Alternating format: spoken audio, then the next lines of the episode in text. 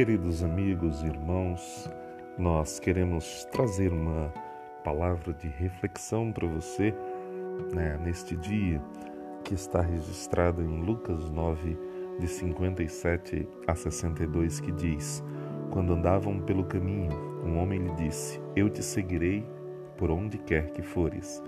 Jesus respondeu: As raposas têm suas tocas e as aves dos céus têm seus ninhos mas o filho do homem não tem onde repousar a cabeça. A outro disse: Siga-me. Mas o homem respondeu: Senhor, deixa-me ir primeiro sepultar meu pai. Jesus lhe disse: Deixe que os mortos sepultem os seus próprios mortos. Você, porém, vá e proclame o reino de Deus. Ainda outro disse: Vou seguir-te. Senhor, deixa-me primeiro voltar e despedir-me da minha família. Jesus respondeu: Ninguém que põe a mão no arado e olha para trás é apto para o reino de Deus. Já dizia Dietrich Bonhoeffer que quando Deus chama um homem, ele ordena que ele vá e morra, porque o chamado do Senhor é um chamado radical, é um chamado para um compromisso radical, é um chamado extraordinário, é um chamado fascinante o chamado para o discipulado. E para ser discípulo de Jesus, é preciso, de acordo com o texto que lemos, é preciso que você entenda esse chamado radical. E esse chamado radical é um chamado para identificar-se. Aqui no texto em análise temos alguém motivado, entusiasmado, dizendo para o Senhor: Eu te seguirei onde quer que fores. Mas Jesus responde a esse homem tentando ir ao seu nervo neurálgico, ao seu ponto neurálgico, uh, para saber se realmente ele está com a motivação certa, com o entusiasmo certo, se realmente ele está disposto a identificar-se com Cristo. E Jesus vai dizer que as aves dos céus têm ninhos e, os, e o filho e as e as raposas têm suas tocas, mas o filho do homem não tem onde reclinar a cabeça. Jesus mostra-se uma pessoa simples, desapegada. O mais importante para Jesus é o cumprimento da sua missão. Jesus não está ali fazendo o seu trabalho por conta de recompensas, por a questão de receber algo em troca, mas simplesmente por obediência. A minha pergunta a você nesse instante é: o que te motiva a seguir a Cristo? O que, que mexe com você nessa questão de você ser discípulo de Cristo? Você quer ser discípulo de Cristo para ter poder? Você quer ser discípulo de Cristo para se realizar? Ou você deseja ser discípulo de Cristo por conta da filiação, para identificar-se com Ele, para ser parecido com Ele, para viver como Ele. Nós devemos seguir ao Senhor para imitá-lo. Imitar a Jesus requer de nós negação. Se alguém quiser vir após mim, negue-se a si mesmo. Na realidade, o seu ego, o seu eu precisa sair do trono e Jesus precisa ocupar o trono do seu coração.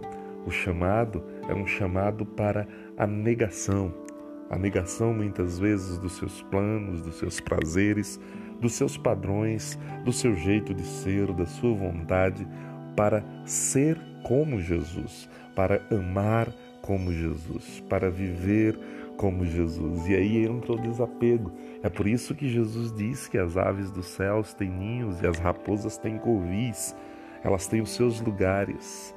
Geralmente, o discípulo de Jesus precisa ser uma pessoa desinstalada e desapegada, e uma pessoa que seja capaz de obedecer, de incluir-se na missão e de imitar a Jesus, de ter Jesus como o padrão, ter Jesus como o seu plano perfeito, ter Jesus como o seu prazer maior.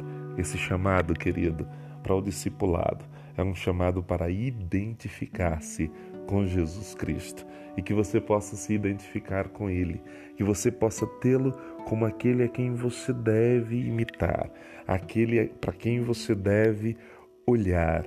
Há uma palavra que a minha mãe me ensinava, nos ensinava muito em casa, quando nós tínhamos alguns problemas com o vizinho, sendo crianças, nós tínhamos problemas e ela pedia para a gente ir à casa do vizinho ou da vizinha para pedir desculpas, para pedir perdão, e a gente dizia para ela o seguinte: Mas minha mãe, quem errou foi ele, foi ele que nos perturbou, foi ele que fez isso, ou foi ela que fez aquilo outro. E ela nos dizia a seguinte frase: Os crentes aqui somos nós.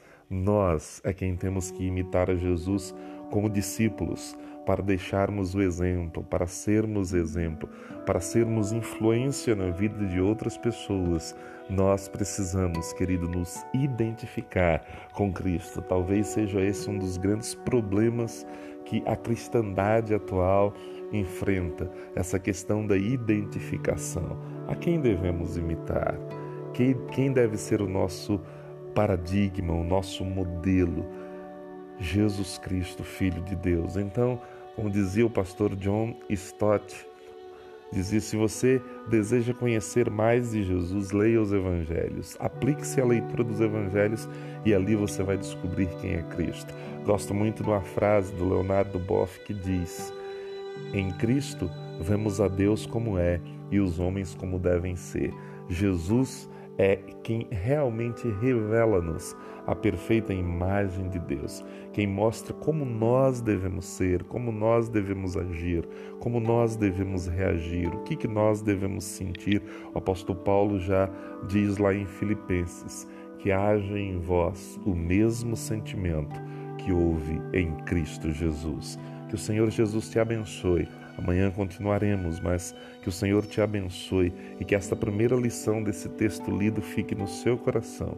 Que você entenda que para ser discípulo de Cristo, você precisa se identificar com Ele. Você precisa entender o chamado.